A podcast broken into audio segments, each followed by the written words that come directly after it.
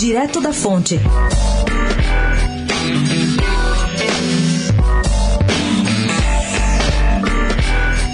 O aumento do desemprego para 13,1%, anunciado na sexta-feira pelo IBGE, estragou literalmente a festa do governo Temer. Não só pela má notícia em si, afinal, o número significa 1 milhão e 400 mil desempregados a mais no primeiro trimestre do ano, mas também por um capricho do calendário é que daqui a 13 dias, exatamente no dia 12 de maio, o governo Temer completa dois anos de vida. No Planalto, a comemoração desses 24 meses, com todos os sucessos na recuperação da economia, vem sendo organizado nos detalhes. Querem uma coisa de impacto, à altura de um titular que sonha com a reeleição, embora patine há meses em modestos 8% de aprovação. Cabe lembrar que esse projeto de festa coincide com o um aumento de 57% nas despesas de propaganda entre janeiro e abril. O gasto nesse período, que foi de 52 milhões de reais no ano passado, já bateu nos 80 milhões em 2018. E há sinais de que vem mais dinheiro por aí. Para fechar essa história, Temer sabe que seu prazo é curto. Por lei, o governo não pode mais fazer propaganda depois de 7 de junho. Gabriel Manzano, do Direto da Fonte, especial para a Rádio Eldorado.